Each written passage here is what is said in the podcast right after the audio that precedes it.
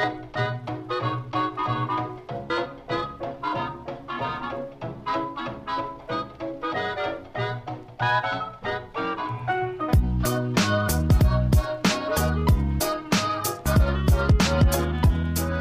estamos de vuelta en Calientabancas. Bienvenidos, capítulo 30. Recuerden que nos pueden seguir en arroba calientabancas con doble S en Twitter. Yo soy Humberto. Yo soy Matías. Bienvenidos al capítulo navideño.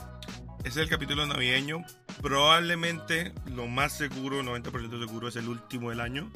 Quien quita si algo pase extraordinario pase, pero puede que no nos escuchen hasta el próximo año.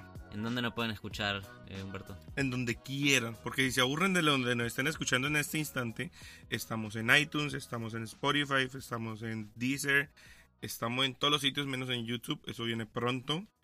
Y este Eh. capítulo es un homenaje a Michael Beasley. El número 30, Vamos a verle. quizás el número 30 queda más que hablar en la NBA de hoy. Eterna promesa del ¿no? Miami Heat. Eh, Nunca logró ser lo que creíamos. ¿Y de qué vamos a hablar hoy? No vamos a hablar de los Lakers, no vamos a hablar de Golden State, no vamos a hablar de Houston ni de Milwaukee. Va a haber otros días para hablar de eso. Vamos a hablar de dos cosas de las que nadie quiere hablar, muy incómodas. Que Eh, nadie quiere hablar, pero que muchos quieren escuchar de ellas. Orlando Magic y Dallas Mavericks. Esto es un análisis eh, completamente no profundo de Orlando y de Dallas. Pues juegan muy distinto. El punto no es compararlos, No. sino el punto es mostrar dos equipos que al principio de la temporada de Orlando se esperaba muy poquito. Está peleando un puesto en los playoffs que en el este es la verdad que se puede entrar con un récord de 50% negativo, pero está Dallas en una conferencia oeste en donde equipos malos hay solo uno, que es Phoenix Suns. Los demás, todos tienen posibilidad de entrar a los playoffs todavía. Houston está ante último, San Antonio está ante penúltimo, pero uno de los que está dentro y de los que puede entrar es Dallas. Sí, son do- dos gratas sorpresas porque igual Orlando, para la mediocridad de equipo que venía haciendo, Qué malo que sos. el récord de 10-11 que creo que es que tiene, le funciona muy bien. Creo que el hecho de tener esperanzas de playoff es un incremento gigante de lo que tuvieron la temporada pasada. Y para Dallas también es una grata sorpresa saber que pueden estar peleando playoff. Que todo esto que puede ser la última temporada de Dirk Nowitzki, todo esto que le está enseñando a Doncic lo están viendo en la cancha, es una grata sorpresa también verlo aprender el step back jumper de, de Dirk, es muy bonito. Entonces muchas sorpresas que no todo el mundo está hablando, pero que nosotros nos vamos a tomar la labor de analizarlas y probablemente explicarlas muy mal. Esas, vamos. esas son las dos diferencias en cada equipo. La gran diferencia de Orlando con la temporada pasada no es Jonathan Isaac, no es Aaron Gordon, es el coach. Claro, no Es es la forma en que draftean, porque llevan siete años drafteando mal y no ha pasado nada. Es feo. Pero cambió algo. feo.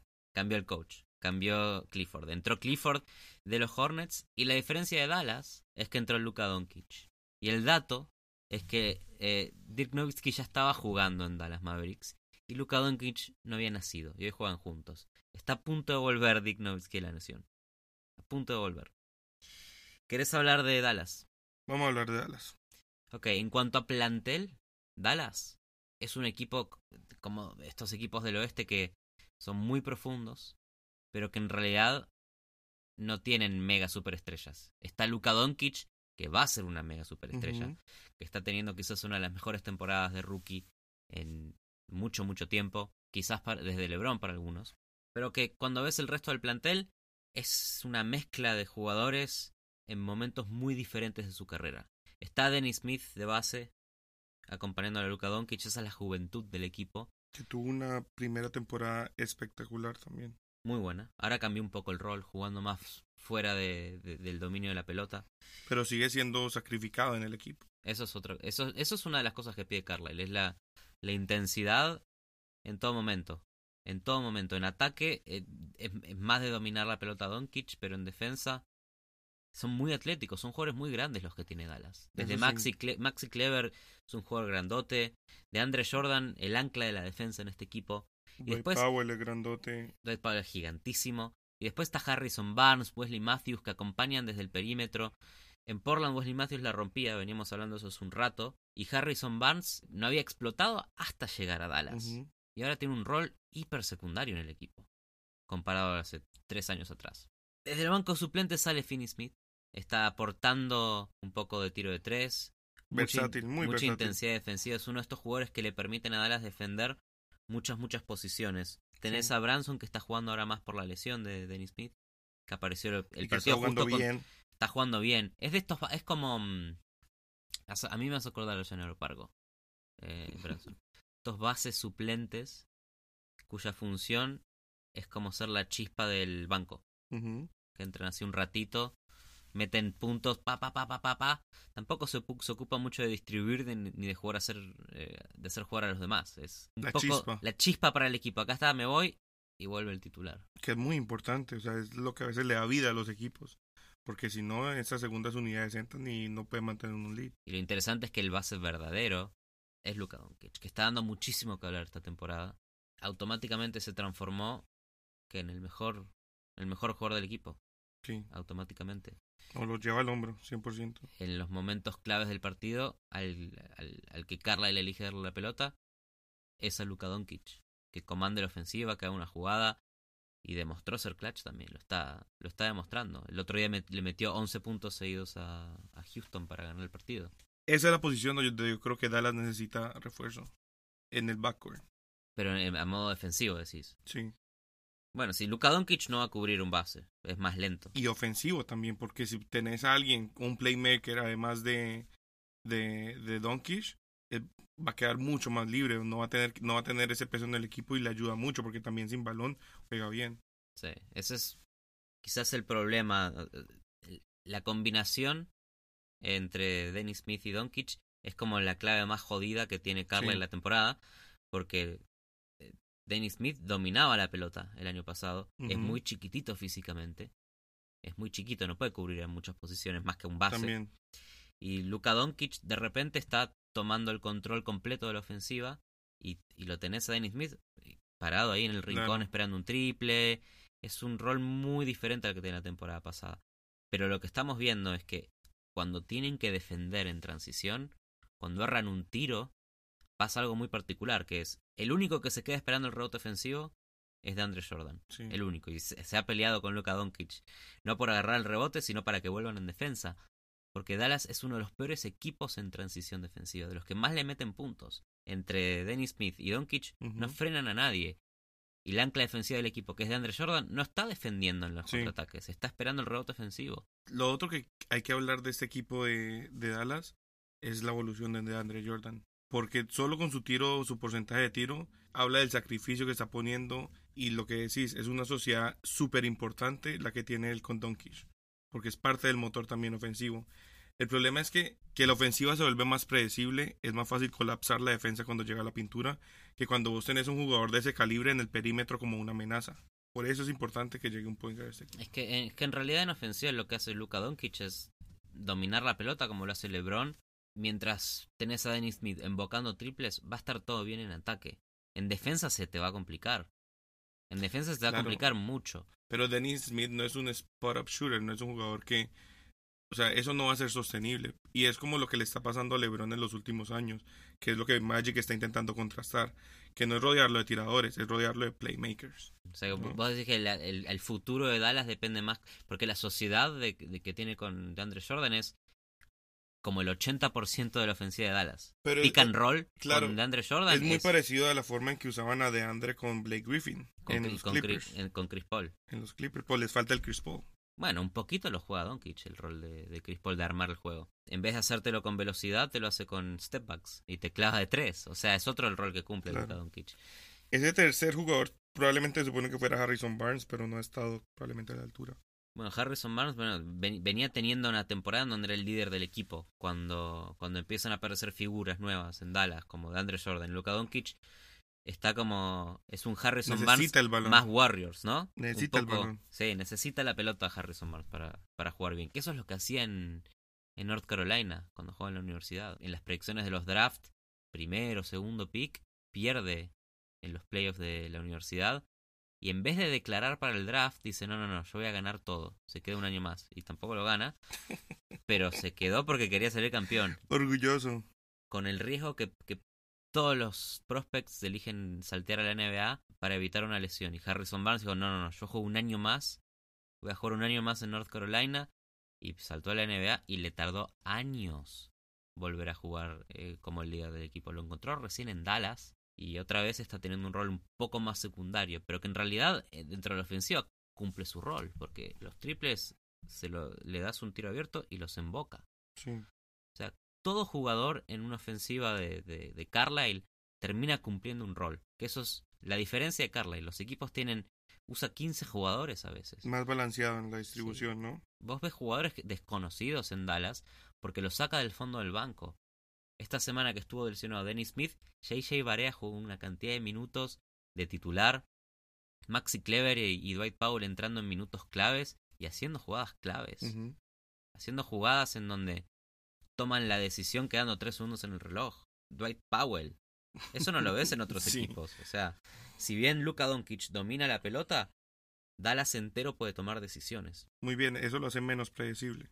Y después, ¿qué es lo que te parece que Luka Doncic de alguna manera se haya transformado en el jugador más clutch de la NBA entera? Eso es impresionante. Porque que lo haga un rookie. O sea, creo que ningún rookie ha, ha estado a, ese- a ese nivel. Entonces, eso sí, eso sí da miedo. Porque si este tipo puede seguir mejorando, Está 63% de efectividad en, momen- en momentos cruciales en los últimos 5 minutos. que hay una forma de definir crucial para que no sea subjetivo, ¿no? Están, claro, están cinco, cinco minutos de que termine el partido, menos de 5 puntos.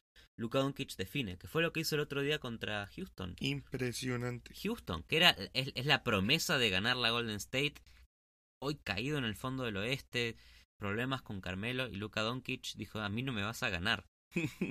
Lo que hizo el otro día contra Houston es eso es de superstar. ¿Tendrá esto que ver con su experiencia de finales en Europa y que no viene a la NBA viciado de este tema de contenerse en la temporada regular?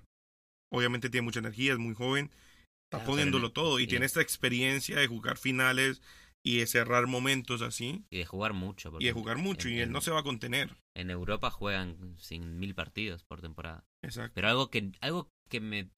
En comparación a lo que veías hacer en el Real Madrid, a Luka Doncic, es que físicamente, en Real, cuando jugaba en Europa, en la Euroliga, en, en la ACB, no tenía que demostrar como bestialidad física.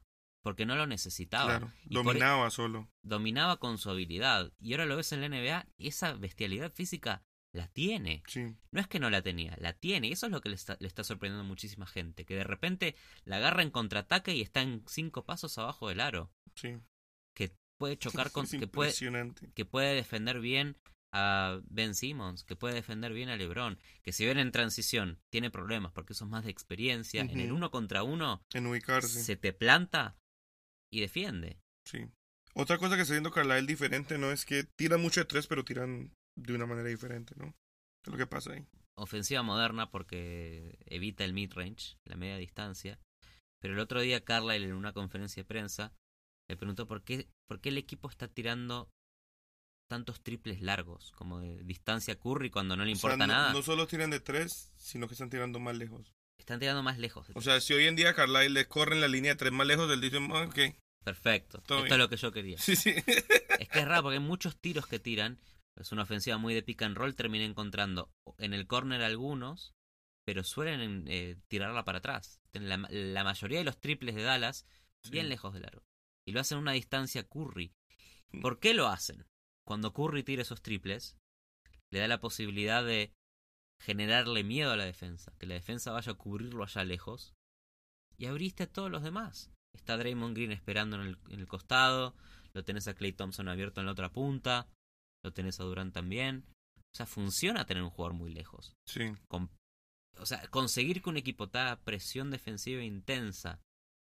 Abre a todos los demás. Y para eso lo tenés Y a cuando la Jordan. pintura está abierta y tenés a DeAndre Jordan, tenés a un Doncic, tenés a Wesley Matthews, Harrison Barnes, que todos te, todos te pueden terminar bien en la pintura, eso ayuda mucho. El mismo Danny Smith. Interesante. Es que lo que lo que estamos empezando a ver esta temporada es como qué es lo que está haciendo Houston. Houston genera triples en uno contra uno o con un- una penetración y tirarla para afuera de Chris o Harden. Milwaukee está empezando a tirar triples en transición. Apenas agarran la pelota en contraataque, te van a tirar un triple. Y lo que hace Dallas es tirarte triples de casi de mitad de cancha para abrirte a todos los demás. Muy balanceado Dallas. Sí, Dallas es un equipo balanceado, es un equipo que está peleando por entrar en los playoffs. Si eh, llegan a playoff, ¿qué tan lejos llegan? Es muy raro el oeste para predecir. Están la desde el sexto al, al décimo cuarto tienen el mismo récord. O sea, puede pasar tanto, pueden mejorar, empeorar, haber lesiones. Y es que dos partidos menos, o sea, perdidos y están fuera de playoff. Hay un par de equipos del oeste que son imposibles de ganarle siendo Dallas, que son Golden State, Oklahoma City, Denver. Son equipos que en una ronda de playoff te ganan. Y bueno, Pero no después sé. contra Memphis, contra Sacramento, puede tocar Clippers. contra los Clippers, pueden tocar contra los, incluso contra los Lakers, te digo que los, los Lakers se pueden caer en los playoffs.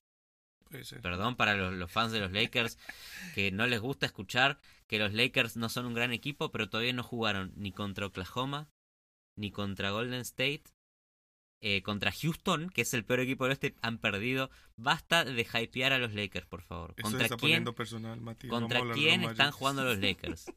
Analicemos eso, por favor. ¿Qué partidos están ganando los Lakers? No, han ganado, no le han ganado nada importante. Como diría Chilabert, no has ganado nada. Solo unos anillos en el pasado, pero no, no este año. No Oye. van a salir campeones. Para vos, ¿hasta dónde llega Dallas, Humberto? Dallas no entra a playoff. ¿Te gusta hacer podcast de equipos que no van a llegar a los playoffs, no? No, me gusta Lado B. analizar. O sea, El lado B del básquet. es un equipo que de verdad es sorpresa porque está peleando playoff.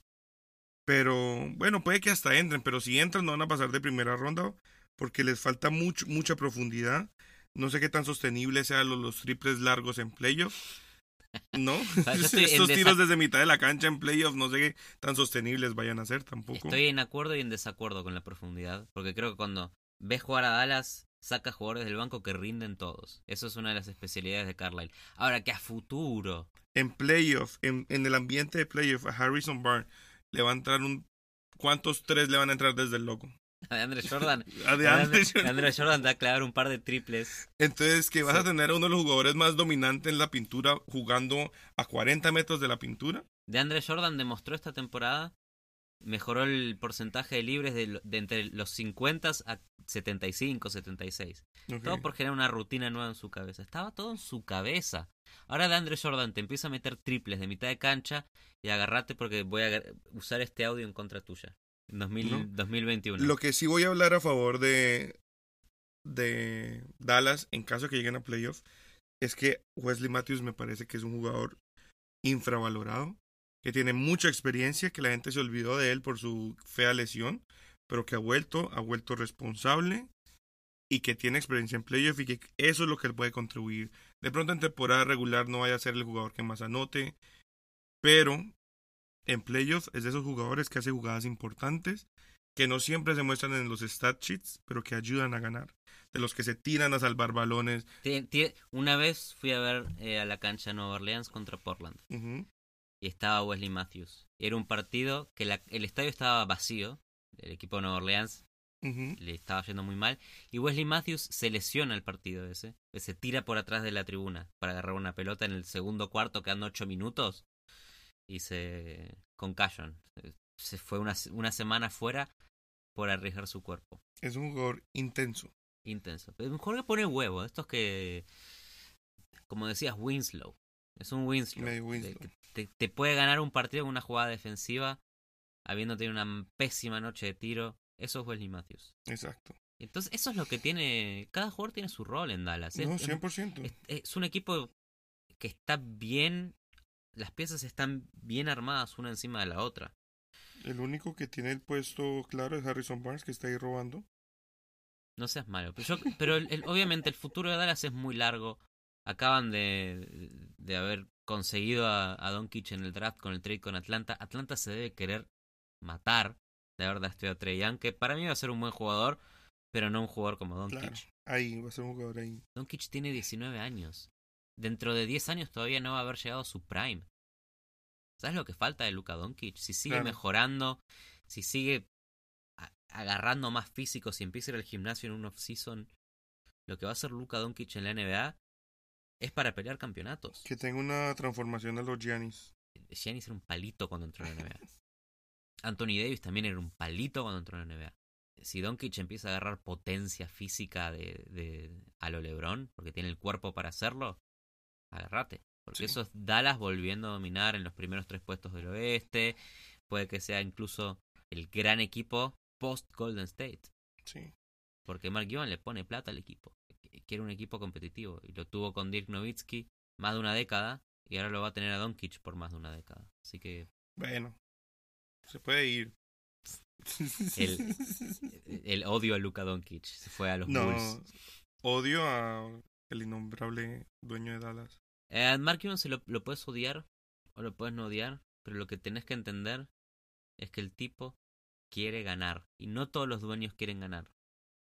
No todos los, hay, la mitad de los equipos de la NBA, los dueños quieren generar ingresos. No Mark les importa tener un equipo que gane partidos. Mark Cuban es el lavarbol de los dueños. Puede ser.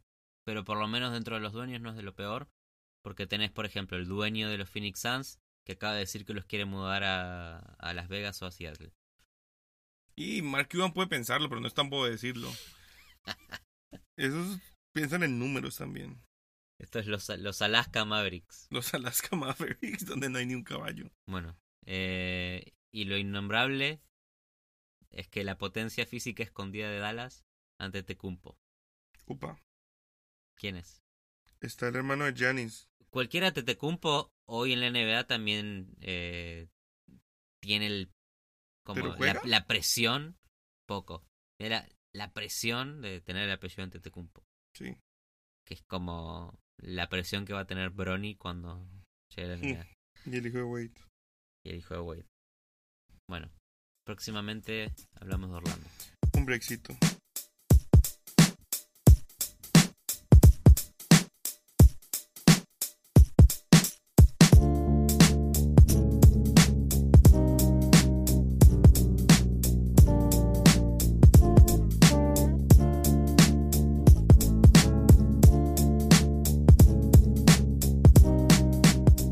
Seguimos, seguimos con calientabancas. Ahora vamos a hablar del otro equipo del que nadie quiere hablar porque en realidad no importa, no van a llegar muy lejos en los en, en el en Este el es un este. equipo calientabancas, pero que sorprendió a muchos.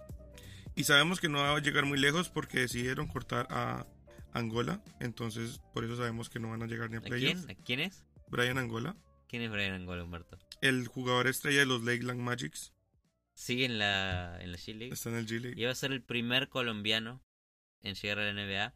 Y el último día fue, el último día del training camp, Lo cortaron. lo cortaron. Pero No, llegó, pero no debutó.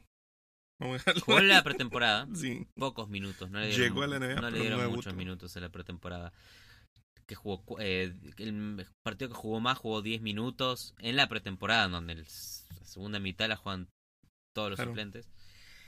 Y injustamente cortado el último día. ¿Y cómo está jugando en la G League? Está jugando poco, pero juega bien. Eh, no había que recordar la historia cómo fue cortado. Lo va a lograr Angola, lo va a lograr. Pero vamos a hablar de los que sí, de los jugadores en los que sí creyó Orlando y de los cuales Clifford ha logrado reinventar un poco. Porque No cambió drásticamente. no cambió drásticamente. Tienen a los a la, el mismo, a la misma base de jugadores. Eh, un Aaron Gordon que la temporada pasada la rompió. Un Jonathan Simmons que tuvo una muy buena temporada en San Antonio y que ha estado un poquito más, más prudente aquí. Hasta hace tres años ahí en Orlando. Sí, Más vale que está promediando seis puntos por partido, una cosa así. Yo, yo creo que lo que pasa con Jonathan Simmons en Orlando es que es un jugador más de uno, uno contra uno contra uno. Es lo que hacía en San Antonio. La agarraba y era el tipo que ponía la potencia para penetrar. Claro, y ahí no, no se nos puede olvidar que él recibió todos los minutos que Hokawi cuando estaba lesionado. Entonces fue como una explosión también por oportunidad. Sí, Porque era- cualquier jugador en el sistema Popovich que le den esos minutos y esa cantidad de posesiones va a tener una temporada explosiva. Él aprovechó y salió a cobrar todo lo que pudo. Y ahora está tapado por Evan Fournier y por Aaron Gordon y Isaac. Pero, pero Sí. lo bueno de Orlando para mí es que es potencia, potencia defensiva. Ey, pero igual, cuando Jonathan Simmons entra de la banca, lo hemos visto que sigue teniendo como esa explosividad defensiva, sigue aportando lo de la banca. No va a ser el, el, el eh, titular, pero muy, muy, muy buen sexto hombre. Repasemos el plantel de, Orlando. El, el- el quinteto inicial está DJ Agustín, que para muchos es un base suplente. es en, decente. El, en el 90% de los equipos es suplente. Es decente, pero se está probando y se está ganando su posición. Está clavando todos los triples eh, esta temporada, dice Agustín. Tiene 43% de triples convertidos. Evan Fournier Tuvo una gran temporada el año pasado. No gran, pero tiraba muy bien. Y se había vuelto ese foco ofensivo de tirador. Esa temporada intentaron mejorarle su, su playmaking skills. Pero, y aunque subió sus asistencias, está tirando terrible. Entonces, por ese lado, Jonathan Simmons también ha visto un poquito más de minutos. De Pointer también está el backup, que es eh, Jerian Grant, que es un tipo gigante y que mu- es muy atlético. Entonces, por ahí también ha tenido buenos minutos. Jaren Grant es un base que puede cubrir a Harden, por ejemplo, en cuanto a potencia. Sí. Eh, no es el, el base armador que todos Puedes quieren seguirlo, equipo, claro. pero defensivamente te da eso, te da defender más de una posición, que es una de las cosas que quiere, que quiere hacer Orlando esta temporada. Claro. Y después está frontcourt de, de Orlando, que es repetido la temporada pasada, que es Aaron Gordon y Busevich. La única, la, la única novedad está en el banco, que es Jonathan Isaac y que es Mobamba, que es la juventud, claro. el futuro del equipo desde el draft de este año. Pero es un equipo que cuando va jugador por jugador, son todos jóvenes, son todos atléticos, aunque sean bajitos, y la gran mayoría son buenos tiradores. Es curioso porque es un equipo que para mí es la ejemplificación del. ¿Cómo es? Del molino de la mediocridad. Han, llevan como que siete años fluctuando entre el décimo, doceavo pick, el cuarto, el tercero. Me gusta que te hablo bien del equipo y me venís a hablar mierda. No, porque todo es un proceso, ¿no? Y entonces ese proceso les ha dejado un montón de assets que terminaron convirtiéndose en los Jonathan Simmons, en los Aaron Gardens, en los Bushebiks, en el Mobamba, que para mí Mobamba es uno de los mejores centros futuros que tiene la NBA ahorita y tira bien. y tira muy bien. Centro moderno, que se complementa muy bien con Bushevic porque ambos son de dos centros polifacéticos que pueden hacer un poquito de todo, jugar en, en cualquier parte de la cancha. Entonces cuando están juntos, como que se pueden distribuir muy bien las tareas y eh, no los han puesto mucho juntos. Pero puede ser de esas dúos de grandes como cuando Whiteside juega con Adebayo o como cuando incluso eh, los Pelicans tuvieron a Boogie con Davis, ¿no? Duraron todo ese tiempo consiguiendo assets y ahorita llegó Clifford y les dio una identidad. Les dio una identidad intensa ofensivamente, perdón, defensivamente. Todavía les falta mucho, mucho por mejorar ofensivamente. Pero esa intensidad defensiva es lo que los ha mantenido en muchos juegos cerrados y es lo que los ha mantenido a flote y es lo que los ha llevado a tener un, un récord casi de punto .500. Y muchos partidos que pierden eh, por menos de 5 puntos. Sí, Dejan los... Eso es lo que te habla de una muy buena defensa, pero una ofensiva que no sabe terminar de concretar cuando queda poco tiempo. claro. Pero si empezás a resolver esos problemas, tenés un equipo de playoffs. Y no les falta tanto en el este Claro. para ser un equipo de playoffs de verdad a, a Orlando. Clifford llega desde los Hornets, en donde también tenía una intensidad defensiva muy muy fuerte, pero le faltaba entender cómo hacer explotar jugadores como Kemba Walker. Acá no tiene jugadores como Kemba Walker que dominan la pelota, que son eh, bases o escoltas que tienen que tirar un montón de tiros. Es lo opuesto. Claro. Porque la fuerza de Orlando está en la pintura, pero está en la pintura moderna. Está en tener jugadores como Aaron Gordon, que son versátiles, que hacen lo que quieren, que son hiperatléticos. Y están jugadores como Busevich, que son, miden siete pies y tiran de cualquier lado de la cancha. Entonces, para mí mucho de, de la ofensiva y de la defensiva y el balance de este equipo se, se resume en, en Bucevic. Bucevic puede ser incluso la metáfora de este equipo porque es una mezcla entre lo moderno y lo old school. Ese equipo encontró, encontró su identidad defensiva y lo que le falta claramente es, es mejorar, terminar esos partidos bien ofensivamente. Pero ya se ve un poco de la identidad de lo que quiere hacer Clifford con el equipo es un equipo que recorre mucho la cancha, pasa mucho el balón. Entonces, en ese sentido hay mucho movimiento de balón, hay mucha asistencia, mucho pase. Lo que tiene Orlando es en ofensiva algo parecido a lo que está haciendo San Antonio esta Exacto. temporada. Que es que cuando analizas el pace, que es la, la- la cantidad de posesiones que tienen por partido, están 24 en la NBA. Mm. O sea que no hacen tantas jugadas como otros equipos. Pero dentro, dentro de esas jugadas dentro de el compacto de lo que es una jugada, hacen muchísimos pases y son uno de los equipos que más convierten jugadas a asistencias, que más terminan puntos en tiros abiertos, ya sea en la pintura o en medio campo o de triple, donde sea, pero tiros asistidos. O sea, que se reparte mucho la pelota. No es como Houston, que, que la, agarra un, la agarra Harden o la agarra Chris Paul, arma un par de dribbles y termina tirando él o pasándosela a otro. El equipo tiene de verdad una frecuencia ofensiva muy fuerte. Todos la pasan, todos la reparten. Mucho movimiento sin balón. O sea, el equipo es muy bueno eh, saber que cuando alguien tiene el balón, los demás tienen que estarse moviendo. Que no es suficiente mover el balón y todos parados en un punto. No, eso lo han entendido. Algo de ese balance clásico es un equipo que tira mucho de mid-range. Puede que funcione o no, pero a ellos en este instante, en su último momento, no les ha funcionado. No tiran tanto promedio, es difícil tirar. Es el tiro menos efectivo del básquet. Sí. El Popovich, que decimos que tiene un sistema similar ofensivamente esta temporada, tiene la ventaja de tener a DeMar DeRozan, a la Marcus Aldrich, cuya especialidad es tirar de media distancia.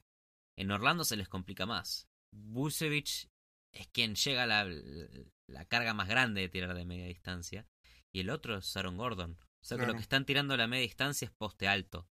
No es tanto tiro abierto eh, después de una cortina. Es más poste alto y terminan definiendo, porque son muy altos Aaron Gordon y Busevich, por arriba del defensor. Y eso lo metes o no lo metes.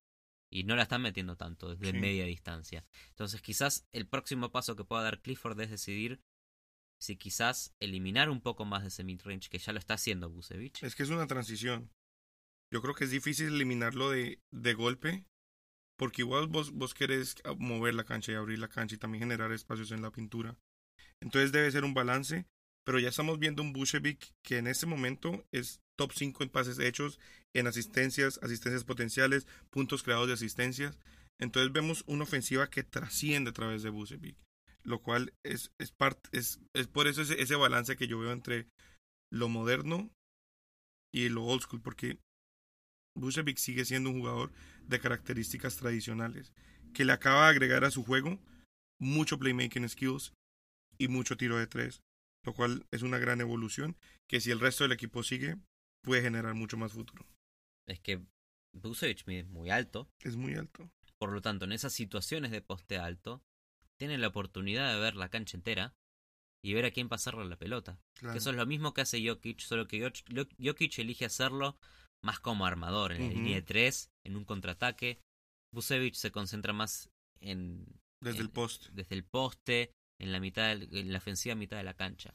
Tú imagínate que pudiera jugar más como Bamba que puede dominar la pintura, pero que le gusta más jugar en lo abre abajo del aro a Mobamba. Te saca dos defensas, un doble team y termina quedando Mobamba bajo el aro. Esa es otra alternativa que, que tiene que explorar Clifford. Lo que pasa es que Mobamba podría tener más minutos en el equipo. El, el, otro día jugó justo el partido contra Dallas, suspendido, porque llegó tarde al entrenamiento. Ah, bueno, también Clifford es estricto, quiere que el equipo no, sea... y es un novato, tenés que generarle ese carácter al novato de disciplina. Eh, se entiende a, la larga Mobamba se puede adaptar. Siempre que puede, Clifford habla bien de Mobamba. Es un equipo que un jugador que necesita el equipo. Por lo menos para ser exitoso en playoffs. Igual que Jonathan Isaac. Lo que trae Jonathan Isaac ofensiva y defensivamente es importante, pero es muy largo. Es muy, muy, muy largo. Te puede cubrir un pivot en la NBA de hoy, te puede cubrir un ala pivot, te puede cubrir un 3, un escolta, es rápido, es largo y la defensa de, de Isaac lo que termina trayendo es que entre Busevich, que si bien es medio lentote, es gigante. Entraron Gordon, que es como un luchador, lucha libre. Y entre Isaac, a, Orlando terminan metiéndole solo 46 puntos por partido en la pintura. Eso es la novena mejor defensa en la pintura de toda la NBA. Y con ningún jugador que digas de verdad, wow, es un ancla defensiva como de Andre Jordan, como en su momento fue Jabale McKee, como eh, Anthony Davis. No. Están Busevich, Aaron Gordon, Isaac Mobamba. Mucho futuro tiene el equipo. Y la intensidad defensiva, la, la longitud física, novenos defendiendo la pintura. Que no está nada mal para un equipo que busca entrar a los playoffs en el este. Eso te termina dando ese poquito que necesitas para entrar. Sí. Son 12 en, en 3 puntos hechos y son cuartos en intentos de mid-range. Entonces siguen siendo un equipo muy balanceado en su ofensiva, lo cual es raro en esta NBA. Y es un equipo con muchísimo futuro, porque sus principales assets tienen, Mobamba tiene 20 años, Isaac tiene 21, Aaron Gordon 23. Aaron Gordon lo que vimos el año pasado para mí fue bestial. Eh, él y Bucevic cerraron la temporada un poco plagados de lesiones pero si vuelven a coger ritmo y si el equipo vuelve a entrar, hay que ver, eso es lo que hay que ver, cómo responden, porque ahorita han tenido como una leve decaída, entonces la clave es cómo responden a estos momentos de adversidad, si pueden volverse a levantar, porque el año pasado empezaron bien y luego tuvieron estos problemas de lesiones y el equipo nunca volvió a despegar. Entonces, esta temporada puede ser clave en ser el shift que de aquí en adelante, en 3, 4, 5 años, es un equipo que puede estar metiéndose en finales de conferencia. ¿Qué pasa si la temporada pasada Kemba Walker queda libre Hmm. y extraña a su ex entrenador, lo extraña a Clifford y entra en un equipo como Orlando? Upa. O sea, vos estás hablando de un equipo con Kemba Walker, Aaron Gordon, Jonathan Isaac, Mobamba y Bushwick.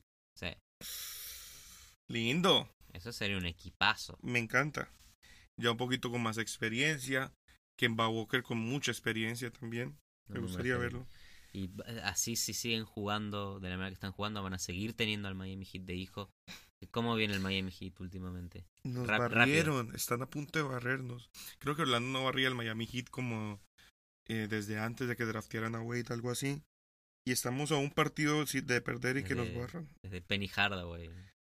Desde el Horrible. 88, antes de que existan. Ha sido una temporada difícil para el Heat, muchas lesiones, muchos momentos difíciles.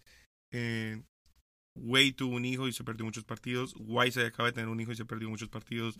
Draghi se lesionó. Dion Waiters nunca volvió. James Johnson está lesionado. Winslow empezó lesionado. Es muy difícil. Es muy difícil así. Bueno, obviamente. Y eso es otro problema que tiene Orlando, que es las posibles lesiones de un jugador como Busevich, largo, grandote, también frágil históricamente. Eso fue lo que pasó el año pasado. Eso fue lo que pasó. Aaron Gordon, jugador que también la temporada pasada tuvo sus lesiones. Si, si Orlando de verdad se mantiene sano, si, si sigue estricto bajo el comando de Clifford, si DJ Agustín sigue clavando triples, si Terrence Ross, del que no hablamos mucho, sigue clavando triples, porque está metiendo 40 Claro. y pico por ciento No también de porcentaje de triple. Hay ciertos jugadores de, de Orlando que están tirando muy bien de tres. Creo que cuanto más jugador de tres empieza a agarrar eh, Orlando, más peso le va a sacar de encima, más presión a Busevich, porque la ofensiva está carreada mucho más por Busevich que la temporada pasada. Subió de 16 puntos por partido a 20-21. Y hay otros jugadores que la verdad pueden meter puntos en ese equipo. Sí. Eh, Aaron Gordon está muy ineficiente con su con su elección de tiros, porque está haciendo más media distancia de lo que necesitara hacer, cuando puede concentrarse en ser un jugador que sea más el que termine los puntos, que haga más el agarrar un rebote defensivo, hacer un par de puntos sucios, de no necesitar crear tu propio tiro, sino ser asistido. Y por eso quizás sí sea DJ Agustín, no necesariamente un jugador que necesites que meta triple, sino que arme un poquito más de juego. Que eso es lo que Se sacrifique más también. que se sacrifique más. Con Jeraen Grant tampoco estás encontrando visión en la cancha. El año pasado lo tenían Alfred Payton, que sí tenía un poquito de eso, Sí. antes de lo que traían a Phoenix. Pero el Alfred Payton te trae un poco de, de marcar los tiempos. Y en un equipo que necesita tanto marcar los tiempos, como alguien que la pase tanto como Orlando, está faltando un poquito de eso. ¿Sabes a quién me encantaría en este equipo? Bradley Beal. En vez de Evan Fournier. Junto a DJ Agustín podrían complementarse bien. Sí. Y Bradley Beal, superstar. Sí, le- mí. cambiaría un poquito eh, la distribución de tiros con Busevich ahí también. Es otro equipo con Bradley Bill. Obviamente. O sea, sería el que ¿cómo- armaría. sí, ¿Cómo lo consiguen a Bradley Bill? No sé, si, si se pelea No, con tienen John un, Wall, montón, tienen un montón de picks. Orlando tiene un montón de picks. calculando Que las usen. que las usen. Muy bien. ¿Cuál es tu predicción para Orlando esta temporada? Con Eh, honestidad. No entran a playoff. Para mí sí, en el este entran a playoffs. Eh, No, ¿Qué- mentira, sí. Con Clifford pueden entrar. Yo creo que Clifford es muy competitivo. el, el, el tipo de el tipo de juego que tiene Orlando esta temporada es, m- es muy riesgoso para equipos grandes, frágiles y viejos. Pero son todos jóvenes en Orlando. Claro. La intensidad la pueden mantener Pueden mantener hasta los playoffs. Los demás equipos empiezan a caer durante la temporada físicamente. Orlando, en en su estructura, no. No necesita empezar a caerse. Y puede entrar a los playoffs. Y en el este, la verdad, con la flaqueza que tiene la parte baja de los playoffs, entra cualquiera que, que, que gane un par de partidos Sí, sobre el Te digo algo, creo que por lo menos son mejores que los Hornets. Entonces sí, puede que entren hasta de séptimos. Puede que no, ni, ni quieran entrar en sufridos. Me gusta, me gusta tu... ah, o sea, Dallas. Dallas no entra, Orlando sí. No, pero es que estamos hablando de... ¿A cuántos juegos está Orlando, eh, Dallas de quedar fuera? Dallas está como a dos juegos de quedar 15. De quedar eh, 15 o segundo. Sí. Es el oeste. El oeste es así. Mientras Orlando tiene todo. como un margen de error de que si pierde dos o tres partidos, el hit todavía está ahí lejitos. Pero me encantaría que nos barran y que queden fuera por nosotros. Zángano. agresivo y, y por la agresividad te voy a calmar un poco y te voy a hacer otra pregunta que ya no tiene nada que ver con, con Orlando, pero sí tiene que ver con el este. Toronto está jugando sin Kawhi Leonard. Qué impresionante. 7-1 hasta el día de hoy. 7-1 sin Kawhi Leonard. Ah, Kawhi Leonard cambió el equipo. Kawhi Leonard super mega. 7 a 1. Da miedo Toronto. Esto creo que el que más contento debe estar en este instante es el que despidió a Dwayne Casey. Porque es el que más mierda le dieron. Y ahorita está como que, ¿sí ven? ¿Todo bien? Ni Kawhi y seguimos ganando. No, Puede ser. es la persona más contenta con, e- con esta racha.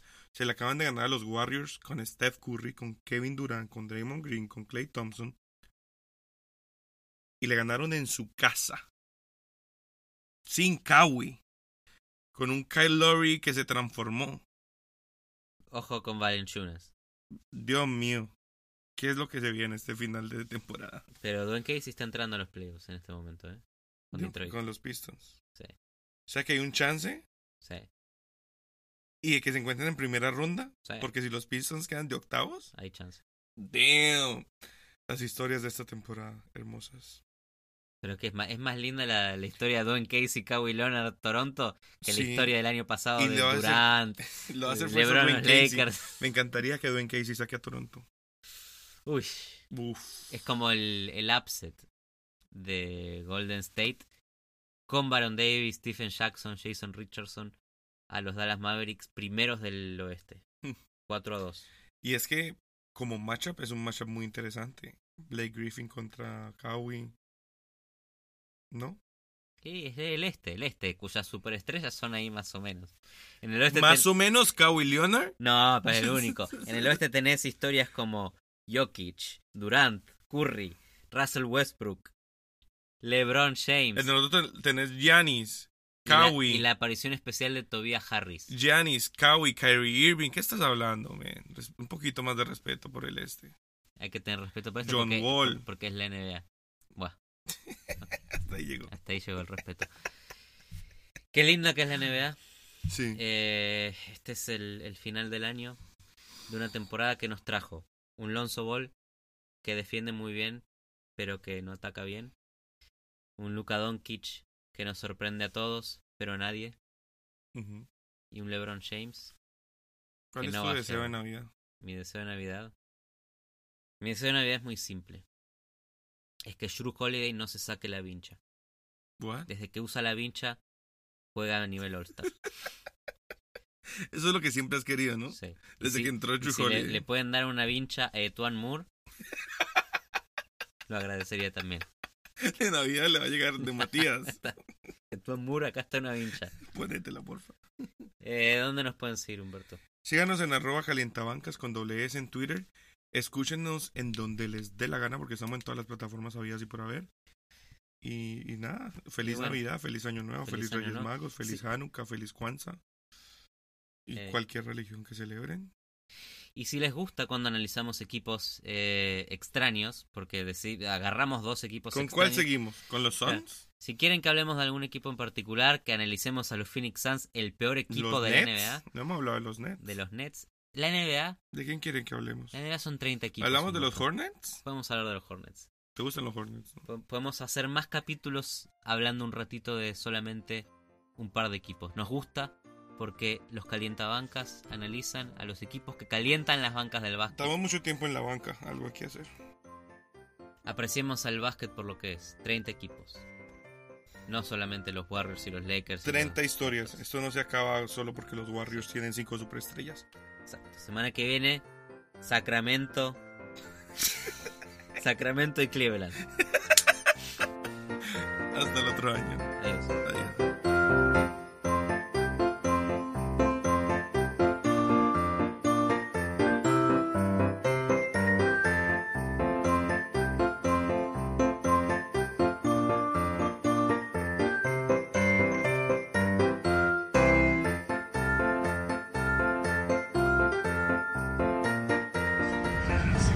Ay, maricas, hoy es como que día de motos allá al frente.